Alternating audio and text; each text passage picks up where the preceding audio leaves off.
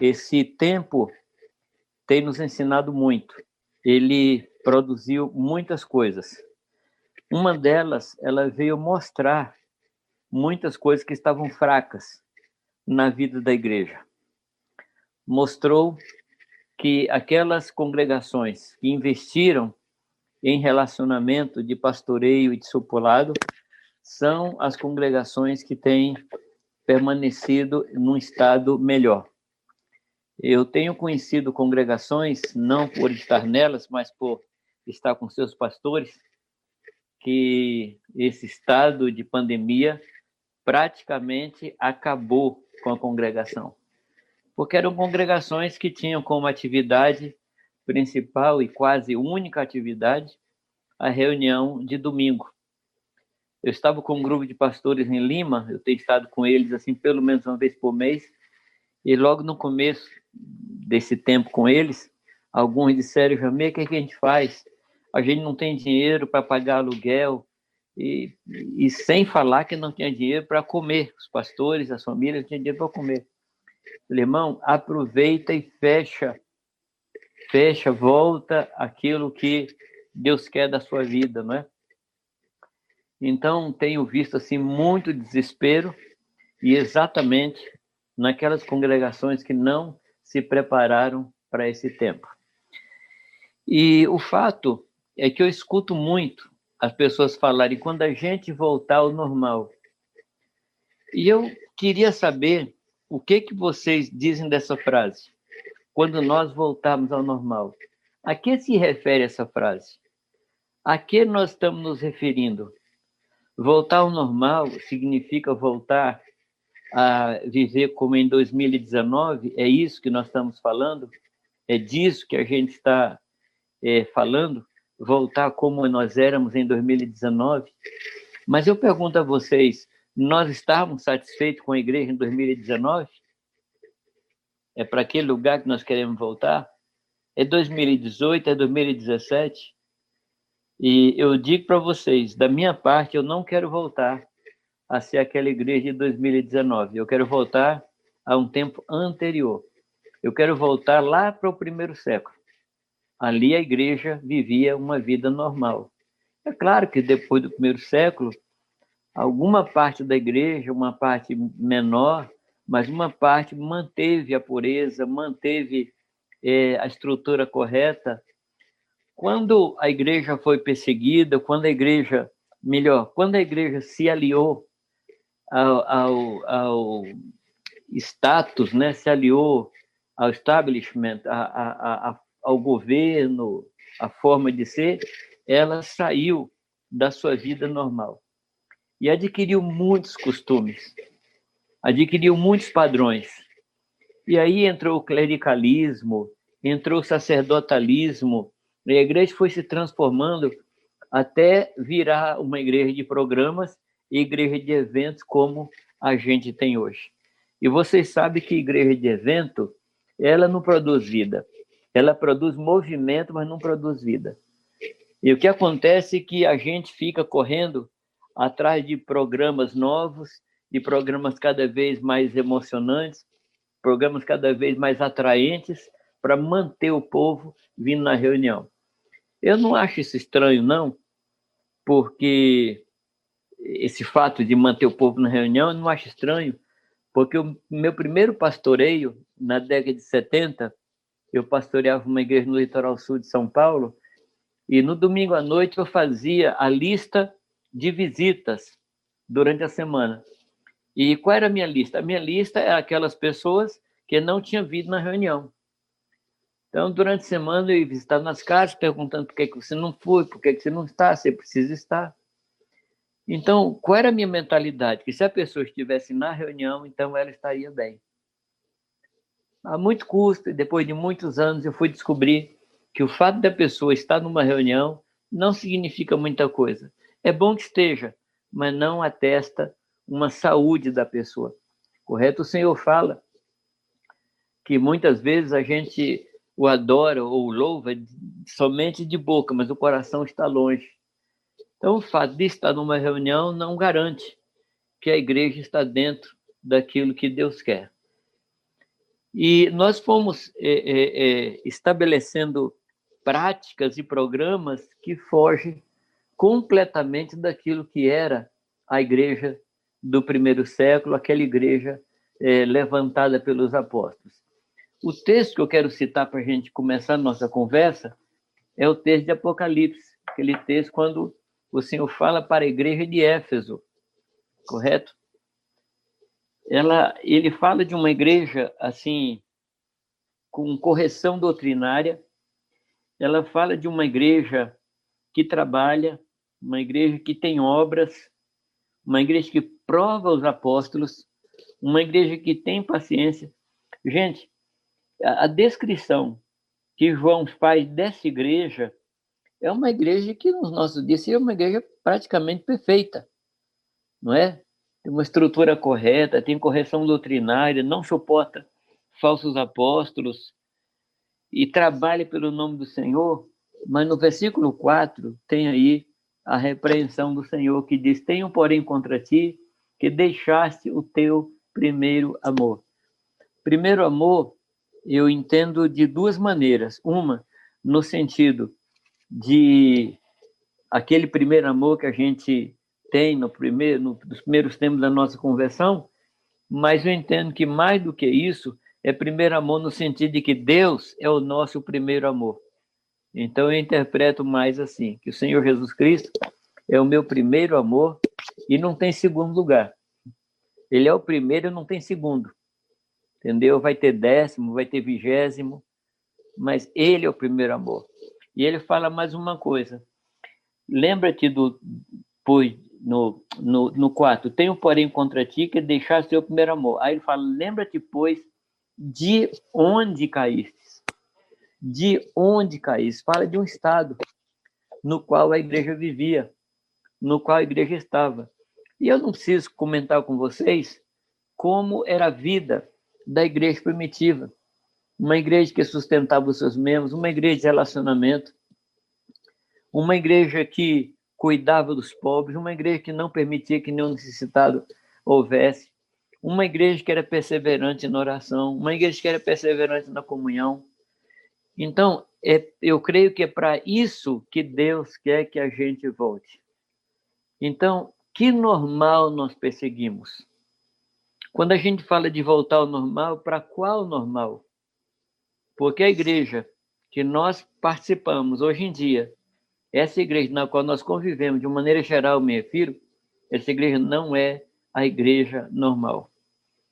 Nós temos hoje, basicamente, dois tipos de igreja. Uma que é uma igreja de eventos, como eu falei, uma igreja de programas, e a outra é uma igreja de relacionamento. E a característica básica da igreja é o relacionamento. O que mostra a vida de Jesus Cristo na igreja são os relacionamentos.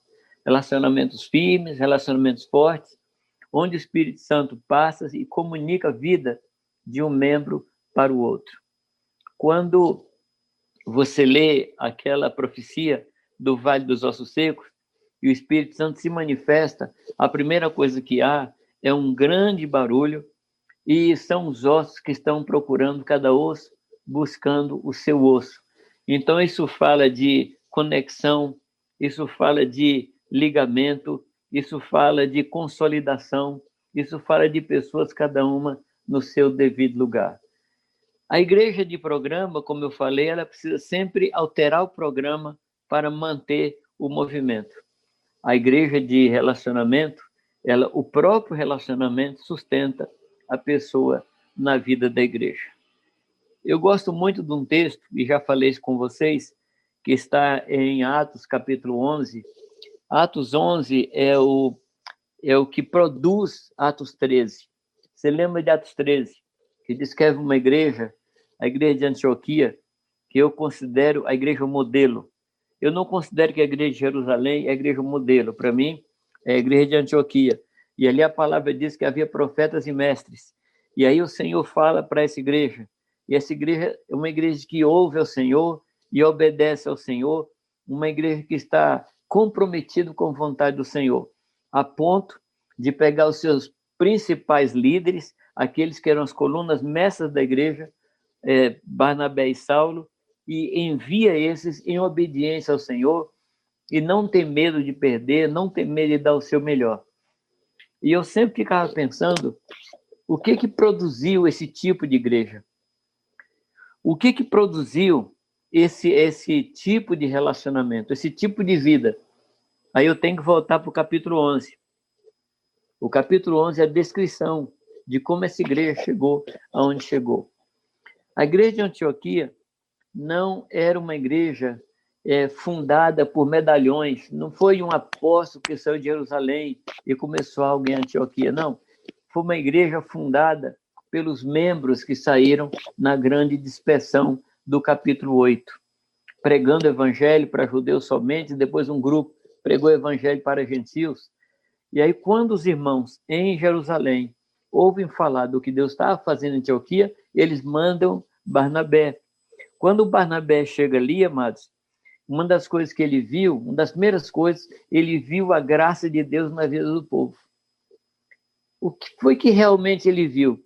Ele viu que aquele povo era um povo comum, era o povo da igreja, mas realizando grandes coisas. Isso é a graça de Deus.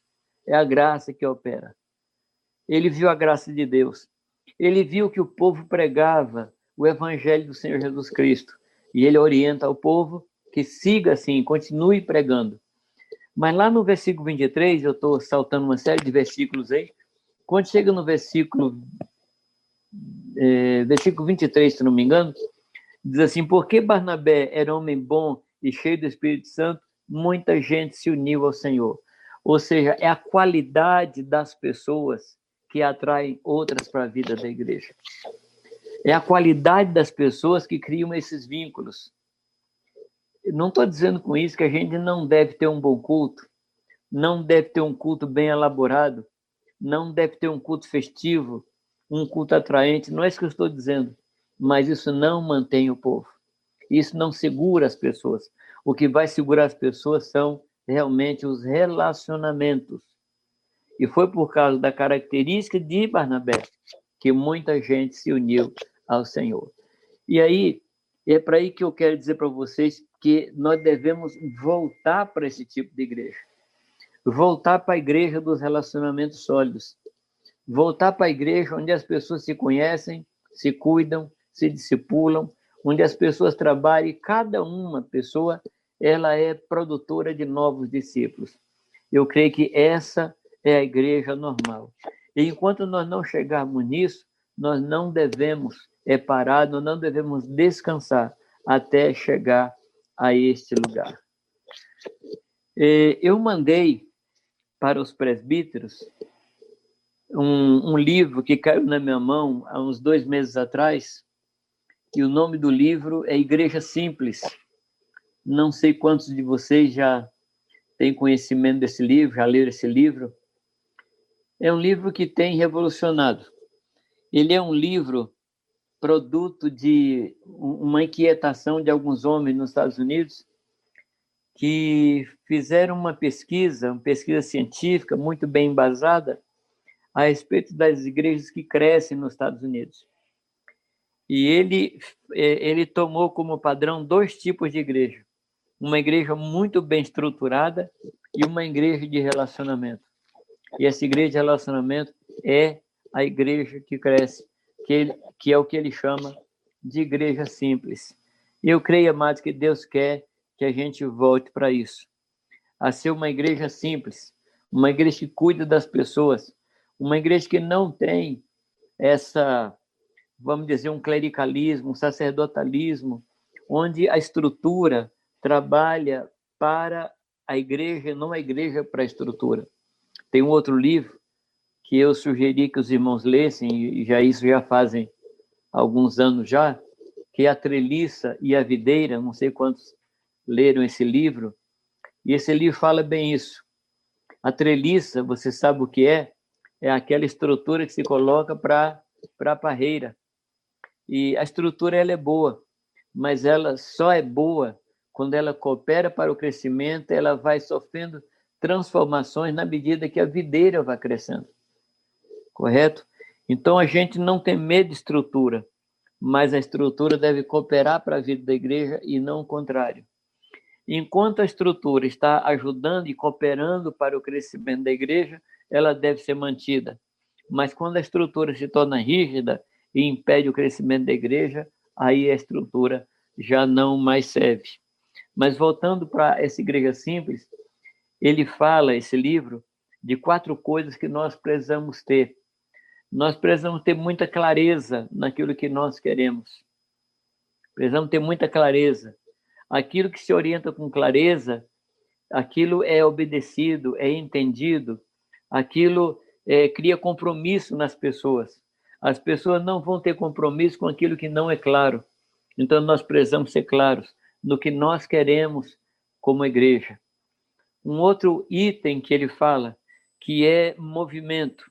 As pessoas na congregação precisam saber onde elas estão e para onde vão. Amados, quando Jesus chama os discípulos é, ali na beira do mar, depois falando para Mateus, ele diz: Vem, que eu vou fazer de você pescador de homem. Ou seja, tem o chamado e tem o objetivo.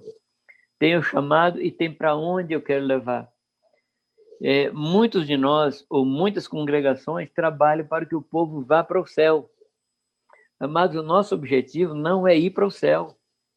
O nosso objetivo é servir ao Senhor aqui, porque o céu já está garantido, passagem está comprada. Na hora que eles tocar sem a gente vai. Então, nossa preocupação não é ir ao céu. Às vezes eu comparo a igreja como a sala de embarque do aeroporto. Fica todo mundo ali distraindo, cantando umas coisas boas, relacionando enquanto chega o avião. Mas a igreja, amados, ela não é uma sala de embarque. A igreja é o corpo de Cristo que trabalha para espalhar o evangelho, para formar discípulos, para levar pessoas a conhecerem ao Senhor e fazer a mesma coisa. Então, o povo que chega à congregação, o povo que chega à igreja, precisa ter essa consciência que eu estou aqui para trabalhar, eu fui salvo para salvar. Aconteceu um fato comigo que me impactou muito. Eu estava em, em Porto Príncipe, no Haiti, e eu estava pregando numa congregação para pastores, era um domingo de manhã, e as congregações lá têm uma estratégia interessante. Toda congregação tem uma pequena escola. E às vezes a escola, assim, precaríssima. Mas os pastores creem que pela educação eles vão transformar o país. E eles têm um, um é, uma pequena armadilha. Ele diz assim: nós só vamos dar bolsa de estudo, nós vamos matricular seu filho se você se comprometer a vir todo domingo na escola dominical trazer seu filho. Então eles pegam uma coisa e usa isso para atrair os pais. E naquela manhã estava ali uma menina de seus 15, 16 anos que veio trazer o filho de um vizinho que os pais não podiam vir, ela veio trazer. E ela me ouviu falar sobre o trabalho pastoral. Ela me ouviu falar sobre o cuidar de pessoas, de ser atento às pessoas, de ir atrás da necessidade das pessoas. Quer dizer, era uma, não era uma mensagem evangelística de jeito nenhum. Era uma palavra para pastores. E eles têm um costume interessante que qualquer visitante chega no ambiente, eles chamam, pede para ficar de pé, dá o microfone para a pessoa falar. É muito interessante, como também é muito arriscado, né?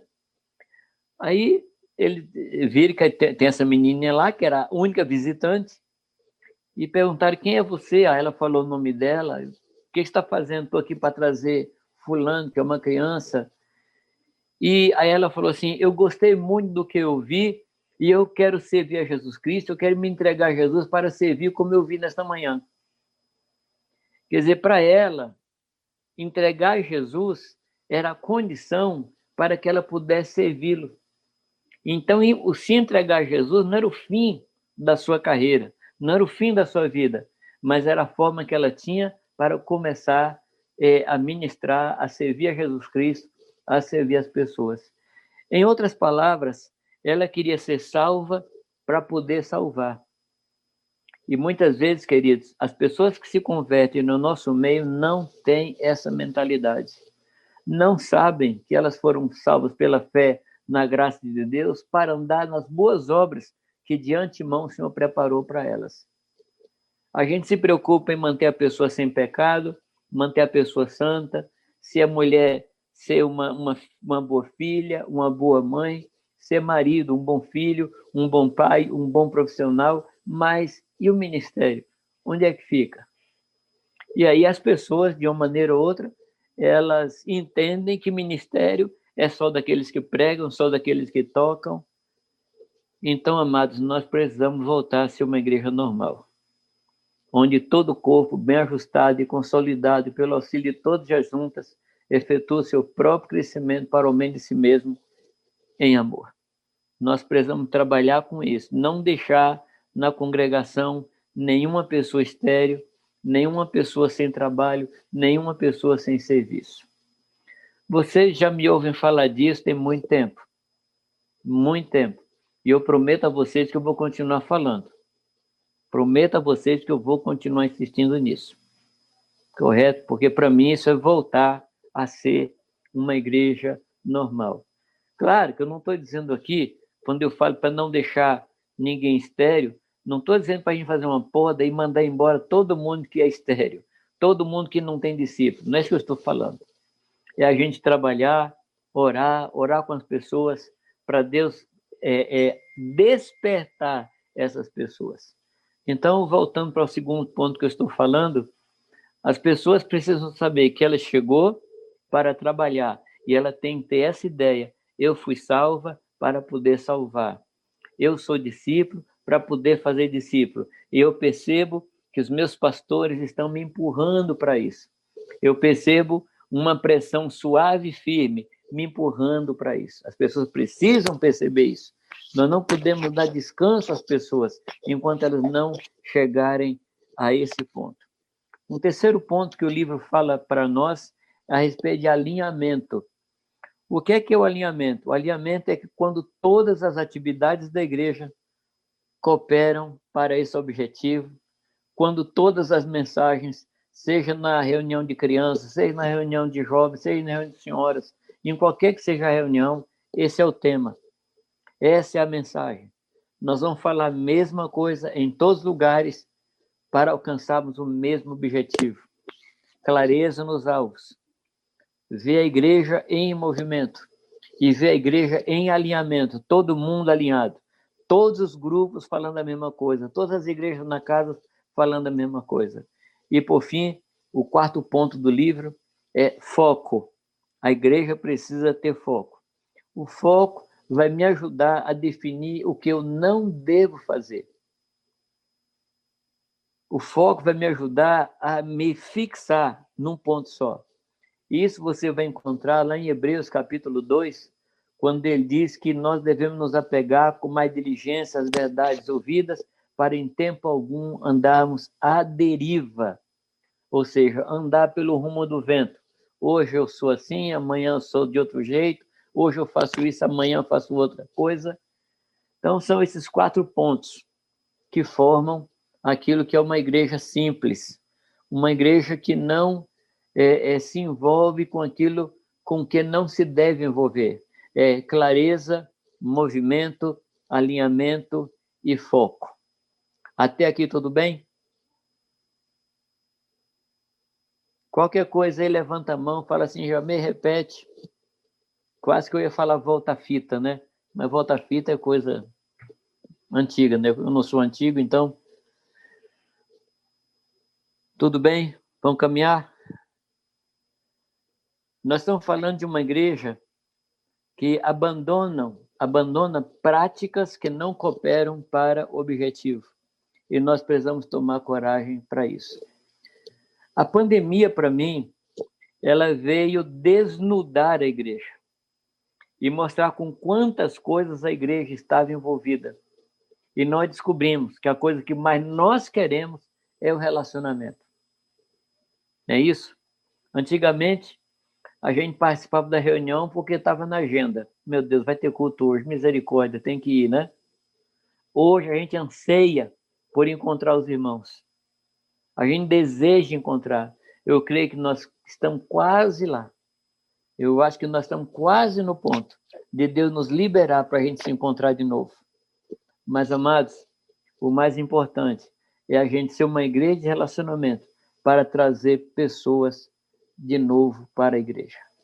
Amém? Não para uma reunião, não para uma reunião, mas para a igreja, para a vida de igreja.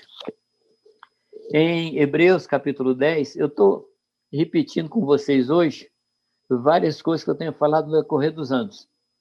Correto? Eu estou fazendo uma recapitulação para a gente chegar hoje aqui, tá bom?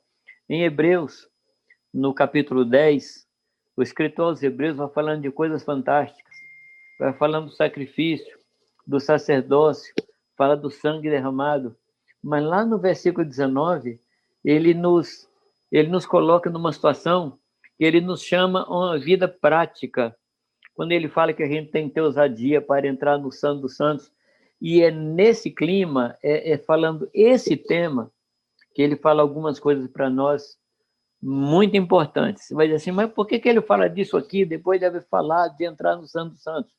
E ele diz assim, que ele quer que nós nos consideremos uns aos outros. Ou seja, que a gente honre uns aos outros. Que a gente tenha um outro como digno de honra.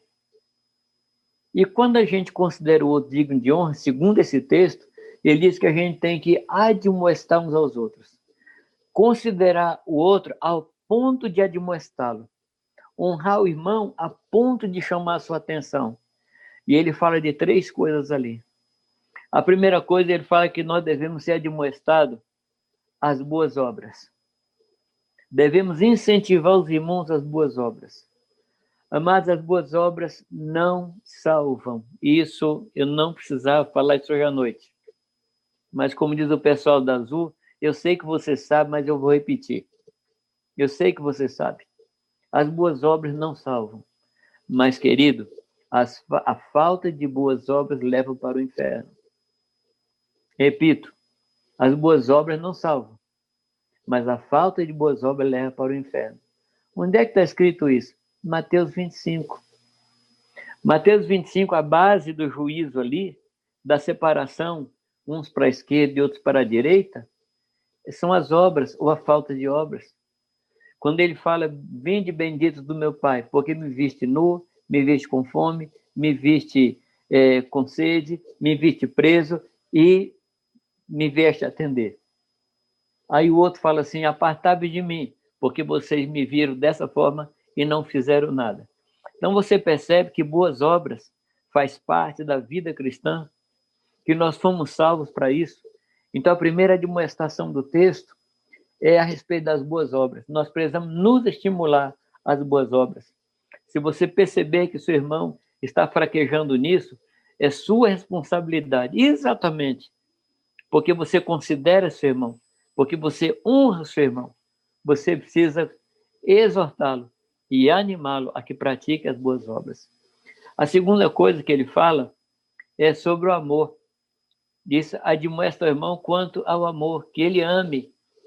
E o interessante é que a gente confunde amor com sentimento, mas a Bíblia não trata o amor como sentimento. A Bíblia trata o amor como uma capacidade de serviço. A Bíblia trata o amor como alguma coisa que eu faço em benefício das pessoas. João 3,16, o que é que diz lá? Que Deus amou de tal maneira que deu. Então, é, é, é, o amor, ele é prático. O amor, o amor beneficia as pessoas que estão próximas de mim. E às vezes, eu sei que é difícil gostar de algumas pessoas. Eu sei que é difícil. Mas graças a Deus, você não vai encontrar nenhum versículo na Bíblia que diz gostai-vos uns dos outros. Então pode ficar tranquilo. Você não precisa gostar, não. Você tem que amar. Se você amar a pessoa, é bem provável que você passe a gostar dela. Mas não se preocupe se você gosta ou não gosta. Você tem que se preocupar se você ama ou não ama. Porque é isso que determina. Então a primeira coisa é boas obras. A segunda coisa é amar o irmão. A terceira coisa é congregar. Congregar. Aí se fala, Jamê, mas como é que a gente pode obedecer esse texto da palavra em tempo de pandemia? Amados, congregar não é reunir. Congregar não é reunir. Congregar é pertencer. é com e grei, é pertencer a uma grei, pertencer a um rebanho. Então, o autor aos Hebreus, ele está nos exortando a que nós pertençamos uns aos outros. Nós não somos pessoas largadas no mundo. Nós temos um endereço, que é o povo de Deus. Nós temos uma casa, que é o povo do Senhor. Nós temos uma família, que são cidadãos dos santos. Nós pertencemos.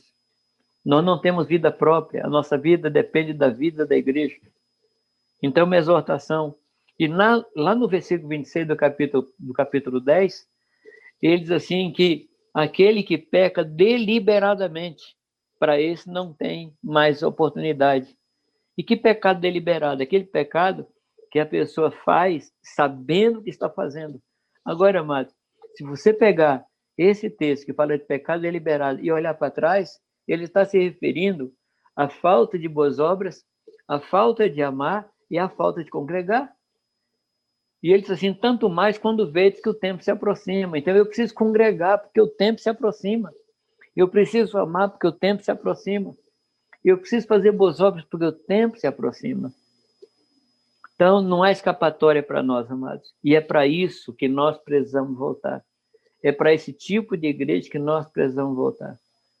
Eu queria assim só chamar a atenção de vocês para isso.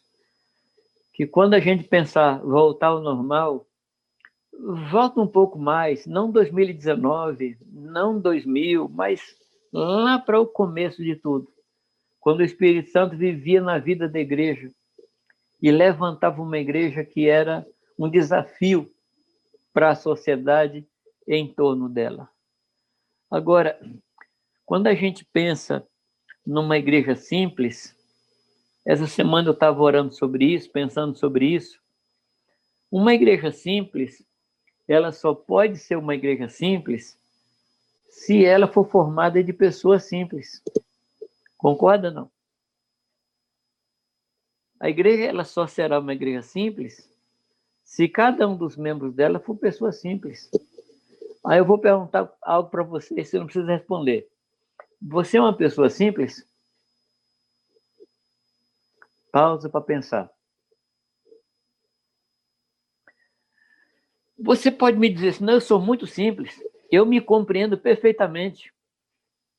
Eu não sou complicado. Os pensamentos que eu tenho são todos práticos. Mas essa autoanálise aqui não serve. Pergunta para o seu marido, pergunta para sua esposa, pergunta para o seu companheiro de ministério se você é uma pessoa simples. Pode ser, não? Cutuca e pergunta. Eu sou uma pessoa simples, sem briga, tá? Sem briga. E eu estava orando por isso. Eu estava buscando a Deus por isso. Senhor, será que eu sou uma pessoa simples? Claro que eu me acho simples. Porque também simplicidade é um negócio muito relativo. Eu posso ser simples em relação a tal pessoa, eu posso ser complicado em relação a tal pessoa, e eu fui buscar na Escritura, Senhor, como a gente poderia descrever um homem simples, uma pessoa simples? E eu queria propor para vocês aí algumas coisas que podem nos ajudar a ser pessoas simples. Pode ser? Na realidade, eu estou orando sobre esse tema, estou buscando de Deus sobre isso. Então, queria repartir com vocês assim um mero esboço que tem mais pergunta, mais sugestão do que qualquer outra coisa. Eu creio que a primeira característica de um homem simples, de uma pessoa simples, é o que está lá em 1 Coríntios, capítulo 13, versículo 7. Esse texto de 1 Coríntios, ele pode criar uma armadilha para a gente. O que, que eu quero dizer com isso? Que o texto fala de amor, né? Fé, esperança e amor. Mais importante, o amor. Tudo passa, menos o amor e tal. Mas uma coisa que eu percebo nesse texto é que ele, ele não fala do amor isoladamente. ele está falando de uma pessoa que ama.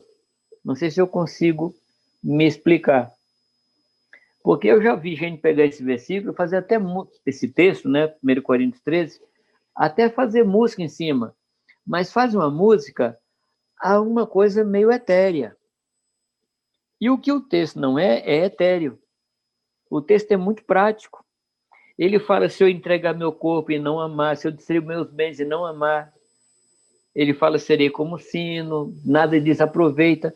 Então, ele não está falando do amor como algo isolado. Ele está falando de uma pessoa que ama. É disso que ele está falando. E o versículo 7, para mim, para mim, tá? Não sei se vai soar a mesma coisa para você. Mas o, o versículo 7, para mim, descreve o que é uma pessoa simples. O que é que diz lá? Tudo crê, tudo sofre, tudo suporta e tudo espera. Eu quero perguntar a você: tem coisa mais simples do que essa? Tem coisa mais simples do que isso? Uma pessoa que crê, uma pessoa que suporta tudo, uma pessoa que sofre tudo, uma pessoa que é, espera. Sim, espera, não tem problema, ela tem esperança.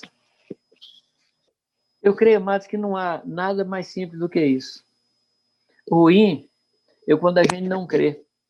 As pessoas falam uma coisa para a gente e a gente suspeita. Aí começa a criar armadilhas e criar gatilhos na cabeça da gente e a vida vira o inferno. A pessoa fala outra coisa, você também não crê. E aí começa a ter uma vida sem relacionamento. Porque o relacionamento é baseado no que eu creio da pessoa. É baseado naquilo que eu espero de positivo. É baseado nisso. Tudo crê, tudo sofre. Quando a gente está diante do sofrimento, a gente vai fazer qualquer coisa para escapar do sofrimento. Mas Pedro nos exorta e nos alerta, no capítulo 2 da sua primeira carta, diz que nós somos chamados para o sofrimento. Esse é o nosso chamamento. Então, se você sabe que você vai sofrer, você vai sofrer menos.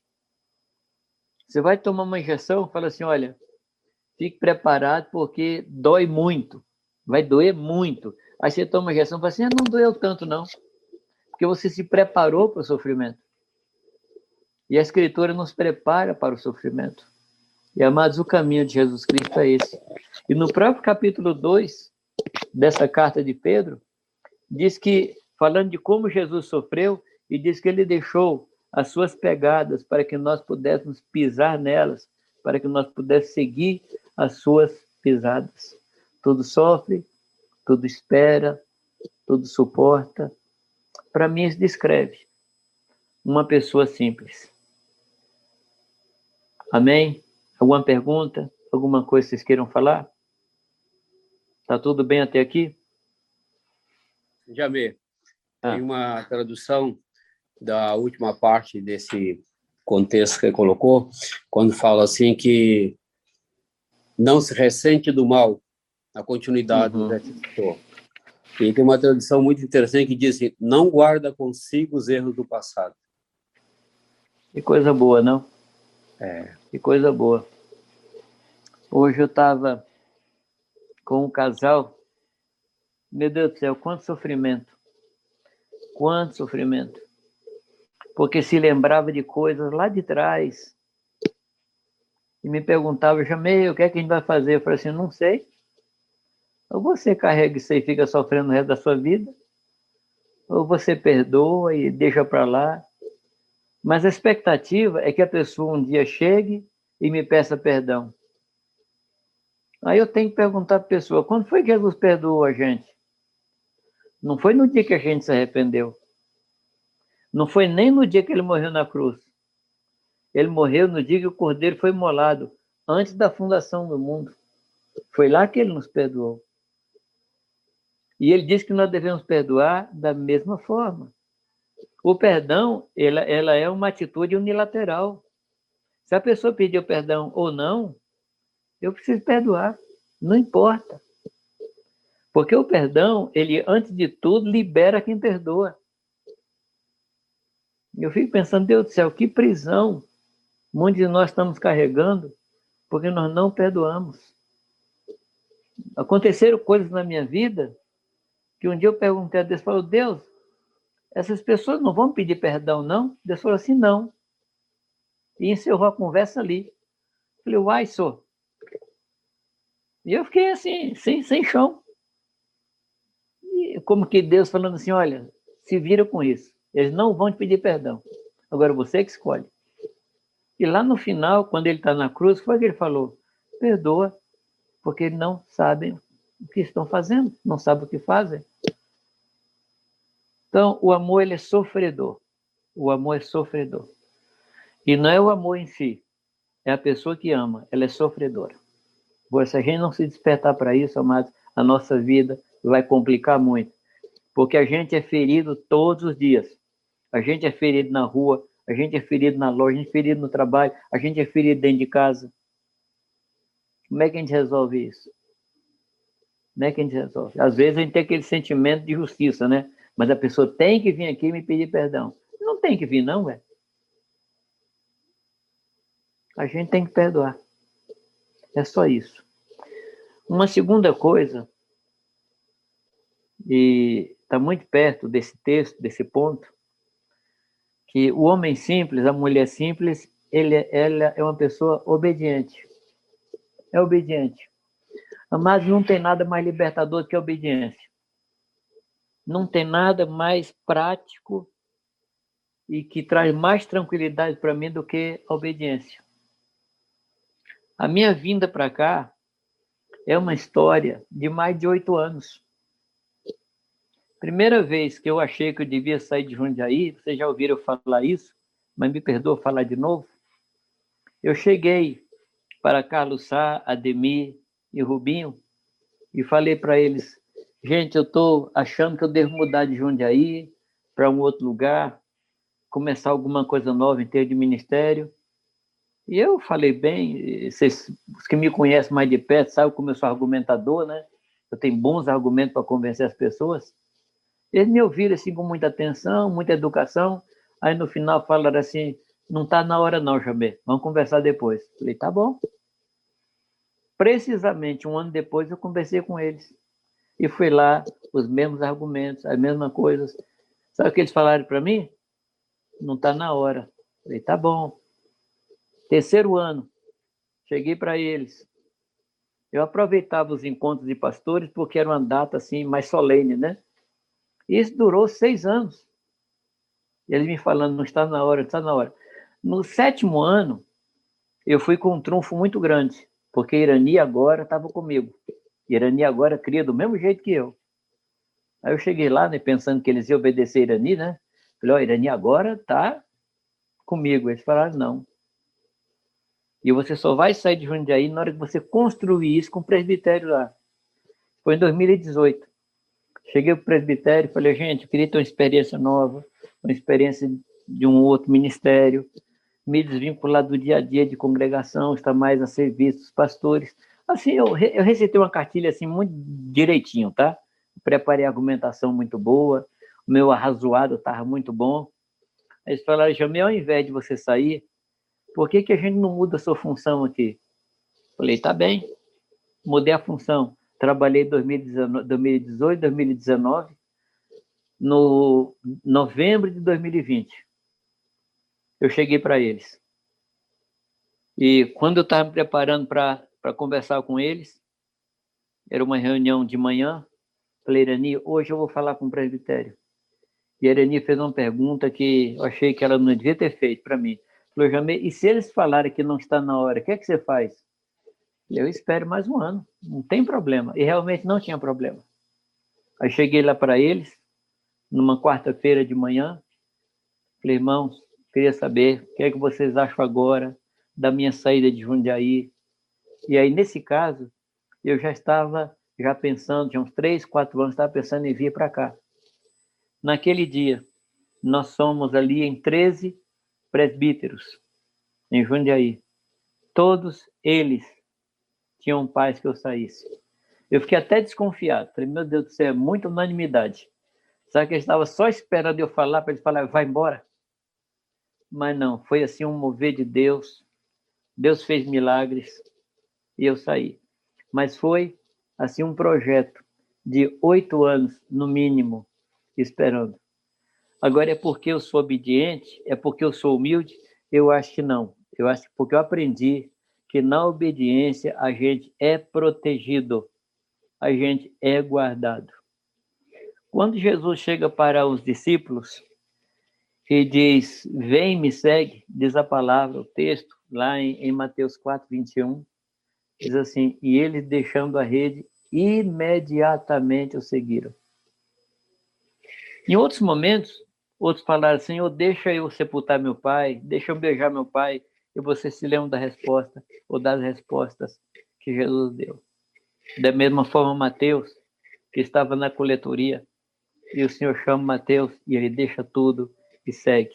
O texto que eu falei primeiro aqui, de Atos capítulo 12, quando o Senhor fala: Separai a Barnabé e Saulo para uma obra que eu tenho mandado, a igreja mandou. Então, para mim, amados, uma das características de um homem simples, de uma mulher simples, é a obediência. A obediência sem protelação, sem procrastinação, sem deixar para depois. Eu, eu ensinei para os meus filhos que obediência tardia é desobediência. Se demorou para obedecer, já está desobediente. E eu nunca trabalhei com meus filhos nessa história de contar, vou contar até três. Quando eu conto até três, eu dou chance para mais duas desobediências. E eu não posso fazer isso.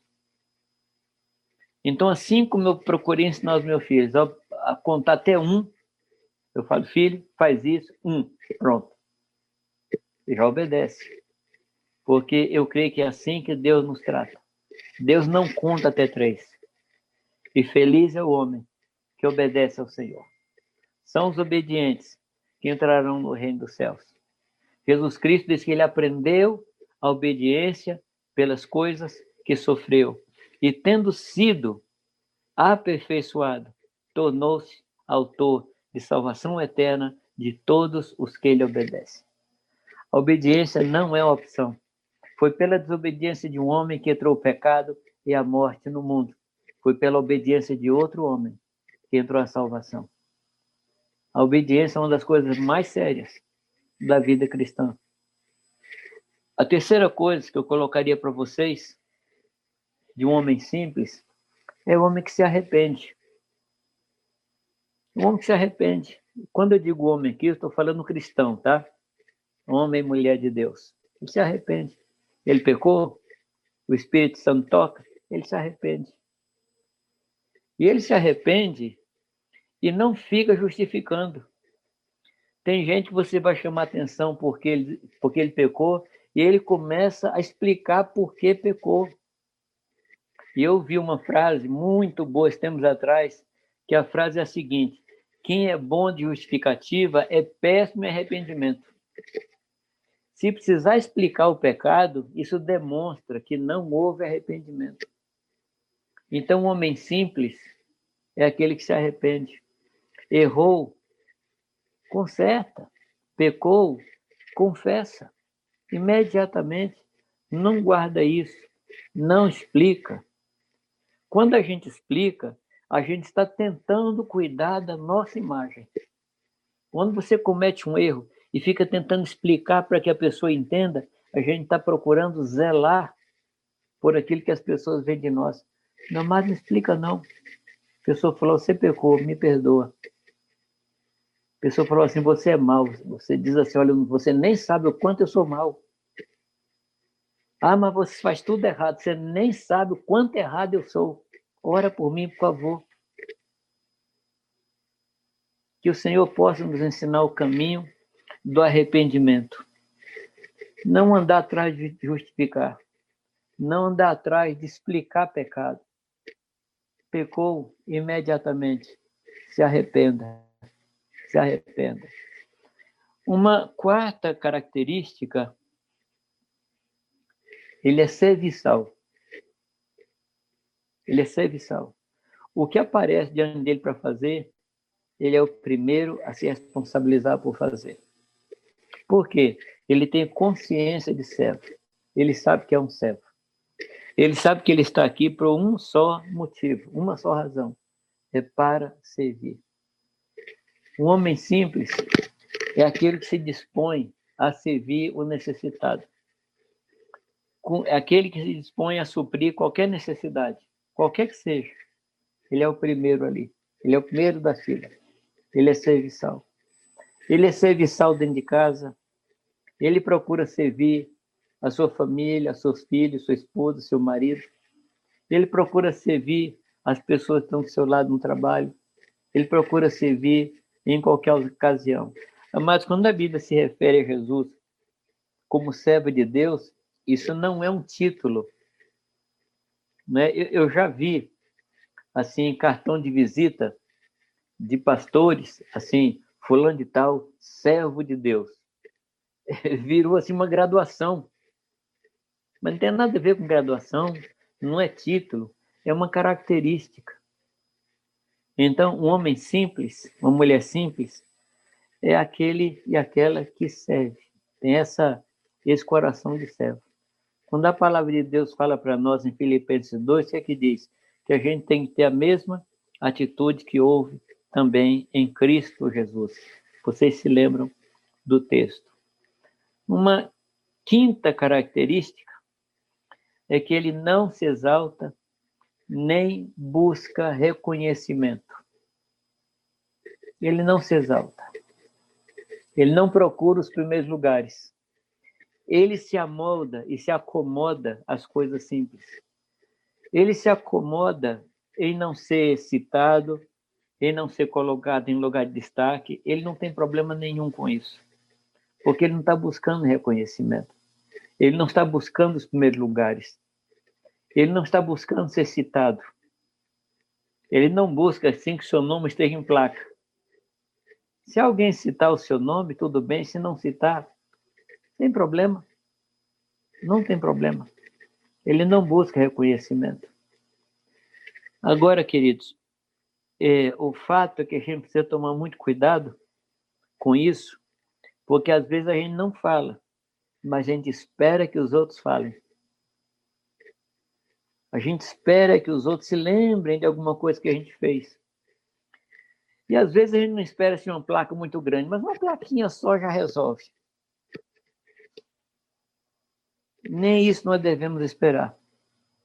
Porque o Senhor Jesus Cristo, que devia esperar tudo, você conhece a atitude dele, o coração dele, como ele era um servo e servo por excelência nunca buscou reconhecimento de ninguém. Aliás, se tem, tem muita coisa em Jesus que me encanta, mas uma delas que ele nunca fez é milagre para publicidade. Os milagres que ele fez nunca foram assim veículos de publicidade para que o nome dele fosse exaltado. Ao contrário, ele dizia: não conte, porque o reconhecimento que ele queria era do Pai. E ele falou isso. Se você der esmola esperando reconhecimento, o que você tinha que receber, você já recebeu aqui. Você não vai receber do Pai. Amado, se tem alguma coisa que nós vamos receber, se merecemos receber, se há alguma dívida no nosso ministério, é Deus que vai pagar. Quando alguém me pergunta a respeito de galardão, o que são os galardões, eu confesso honestamente diante de vocês, eu não entendo isso. Eu não entendo. Não estou julgando quem entende, mas eu mesmo não entendo. Porque o que eu faço na obra do ministério é tão pouco, é tão mesquinho, é tão ínfimo, que eu não sei se tem alguma classificação para receber algum galardão. Na realidade, a única coisa que eu quero é entrar no reino de Deus e estar diante do meu Jesus. É só isso que eu quero. Para mim, isso basta. Não precisamos de reconhecimento, não precisamos que o nosso nome seja citado, nada disso. Então, ele não se exalta, não busca reconhecimento. O sexto ponto, ele não pensa de si mesmo mais do que convém. Eu poderia colocar também, nessa mesma linha aí, ele não pensa de si mesmo menos do que convém. Não precisa colocar isso, porque o que vem depois dessa frase já evita essa frase que poderia estar. Ele não pensa, não pensa si mesmo mais que convém, mas deve pensar segundo a medida de fé que Deus repartiu a cada um. Ou seja, eu vou pensar de mim o que Deus pensa. O que Deus diz que eu sou, é isso que eu sou. O que Deus fala de meu ministério, é isso que vale. Então eu não penso mais do que convém. E também não vou pensar menos do que convém. Aqui não é uma questão nem de humildade, nem de orgulho. Eu vou saber de Deus o que, é que Deus falou que eu sou, eu vou andar nisso. Eu vou me basear nessa palavra de Deus. Agora, vocês sabem que a gente se encontra muitas vezes com pessoas que pensam de si mesmo mais do que convém. E olha para si e se acham melhor do que os outros. Acha que o seu ministério é o último ministério dos últimos tempos como eu vi uma pessoa falar uma vez, achei muito engraçado, né? Que ele se sente a última bolachinha do pacote, o único biscoitinho do pacote, né? Então ele é o cara desejado das nações. E não é. Nós não somos. Nós não somos.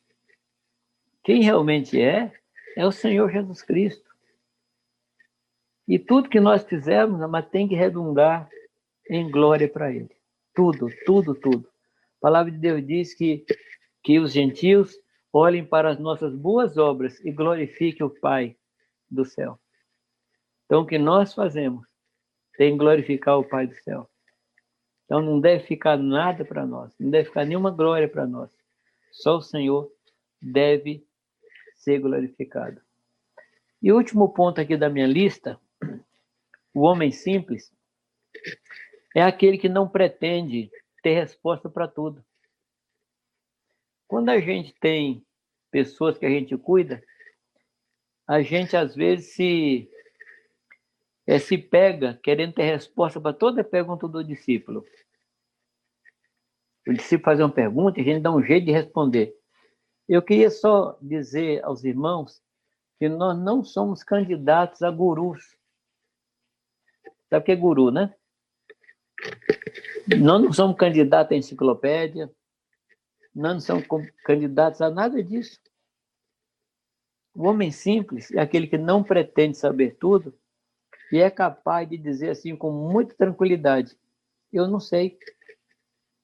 A pessoa pergunta uma coisa a você e você responde com toda franqueza, com toda simplicidade: Eu não sei. E não fica assim, mas eu vou dar um jeito de te explicar. Não, você não tem que dar jeito de nada. Você tem que desafiar a pessoa a estudar, você tem que desafiar a pessoa a procurar.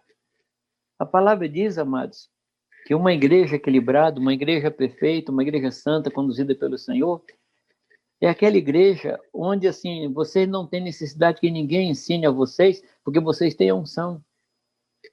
Então, o normal é que o Espírito Santo ensine a cada um. É promessa do Senhor que o Espírito Santo nos guiaria a toda a verdade.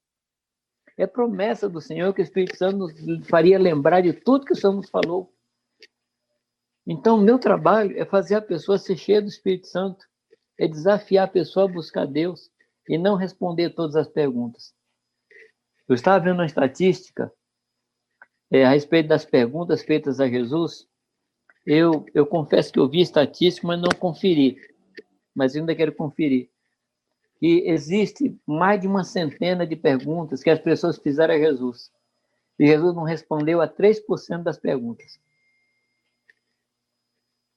Vou buscar estatística, mas pelo que eu sei, Jesus respondeu poucas perguntas. Até quando João perguntou para ele, Senhor, o Senhor é aquele que deveria vir ou devemos esperar outro? Você se lembra que Jesus não respondeu? Ele falou, conta lá para o João o que é que está acontecendo os cegos veem, os coxos é, andam, e aos pobres anunciado o evangelho. Conta assim para o João. Conta para ele. Jesus não teve assim aquela preocupação de dizer, olha, eu vou assinar aqui uma carta, eu vou dizer para o João que sou eu mesmo, que ele pode ficar tranquilo. Não, ele não fez isso. Então, não pretenda responder a todas as perguntas. Tenha a coragem, a liberdade, a simplicidade de dizer assim: eu não sei. E amado, isso é tão libertador, isso é tão libertador. As pessoas chegam para você e faz cada pergunta. E eu estou tranquilo, não sei não, irmão. Ah, mas você não tem nenhuma opinião? Não tem. E dias atrás uma pessoa me perguntou, um pastor, Jamê, o que, é que você acha das duas testemunhas do Apocalipse? Eu disse, não sei. Eu já vi muita coisa, mas e qual a sua opinião? Não tem. Mas Jamê, fala alguma coisa para ele. Não sei. Ué, não sei, ué. Não vou fabricar resposta, não vou dizer que sim, um assunto que eu não sei. E graças a Deus, o livro de Apocalipse tem uma bênção muito grande no capítulo 1. Diz que é bem-aventurado o que lê essa carta. Não está escrito bem-aventurado o que entende. Você já percebeu, não? Então, a bem-aventurança está no ler Apocalipse, e não no entender Apocalipse. Então, não tem, assim, nenhum compromisso em compreender. Eu tenho compromisso em ler. E as coisas que foram acontecendo em Apocalipse, na hora que for acontecer, eu falo assim, ah, então era isso. Opa, é assim que era. É isso que o Senhor quis falar? Aí, na medida que for acontecendo, eu vou entendendo. Mas estou citando Apocalipse, mas eu poderia citar mil coisas na Bíblia que eu não entendo. E não perco meu sono por isso. Não perco meu sono. Agora, coisa que Deus começa a me falar, aí eu vou atrás, eu vou estudar, eu vou orar, eu vou buscar o Senhor. Mas o que eu não sei, amados, eu não sei. E fico tranquilo. Então, estou colocando essas características para vocês, porque eu creio que Deus quer nos levar a sermos pessoas simples, para gerar uma igreja simples, para gerar um povo simples, zeloso e de boas obras. Amém, amados? Eu estava estudando de novo Mateus capítulo 18, e isso que eu vou falar agora, você encaixa aí onde você achar melhor, dentro do que nós falamos hoje e a gente pode até voltar esse tema em outro momento. Mas Mateus 18 é um livro que é um, é um capítulo que trata de relacionamentos, de relações. Deixa eu explicar o que eu quero dizer. O texto começa é, falando de uma disputa. Você lembra? É o discípulo perguntando: quem é o maior entre nós? o texto começa assim, com uma, um conflito entre eles, um conflito assim de, de egos, né? Que Jesus faz? Ele toma uma criança e diz que se eles não se tornassem como aquela criança, de maneira nenhuma, eles iriam entrar no reino dos céus. Aí depois disso, Jesus ele trata de relação no sentido de cuidar um do outro e cuidar dos pequeninos de Jesus ele fala da necessidade da gente não escandalizar. Ou seja, de novo, o Senhor está tratando de relacionamento, da gente não escandalizar, não ser tropeço. E ele fala um negócio até pesado, que escandalizar um dos pequeninos do Senhor teria sido melhor a gente amarrar uma pedra de moinho. Eu acho que vocês já viram pedra de moinho, né? Eu não sei quanto é que pesa aquilo, mas é um negócio muito pesado, ele teria sido melhor amarrar aquilo no pescoço e pular na água. Correto? Aí depois, ele fala da ovelha desgarrada. Vai lá e traz ovelha. De novo, relação, cuidado. Quando entra no versículo 15, aí ele trata do irmão que pecou contra mim. Aí o que é que ele diz? Se o irmão pecou contra você, vai lá, vai lá e faz o quê? Restaura o relacionamento dele com Deus e com você. Se você não conseguiu, chama mais alguém. Se você e esse outro não conseguiu, fala para a igreja. Alguns de nós acham que, é, que é, esses três passos são passos para excomunhão. Entendeu? Nós vamos seguir o passo, porque se circuncisou e pecou contra mim, Então nós vamos cair em cima dele, dar os passos, ele não vai obedecer, a gente joga fora. Não, amados, esses são passos de restauração da comunhão. Comunhão com Deus e comunhão conosco. Aí ele diz assim: se ele ouviu, ele está restaurado. Se ele não ouviu, trata ele como gentil e publicano. Você percebe que Jesus não fala para tratá-lo como fariseu, como saduceu, mas como gentil publicano? Você se lembra que Jesus tinha assim uma rixa com fariseu, né? E com saduceus também. Jesus tinha uma rixa com eles. Ele não podia ver um fariseu quieto, que ele vinha lá e ia no fígado direto.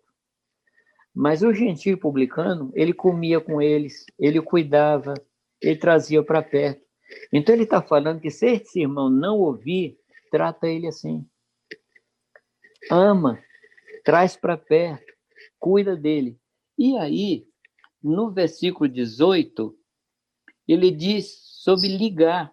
Tudo que ligar terá sido ligado, tudo que desligar terá sido desligado. De novo, ele está falando em ligar, relacionar, reconciliar. E aí, no 20, no 20, parece que ele traz um assunto que não tem nada a ver. Não tem nada a ver.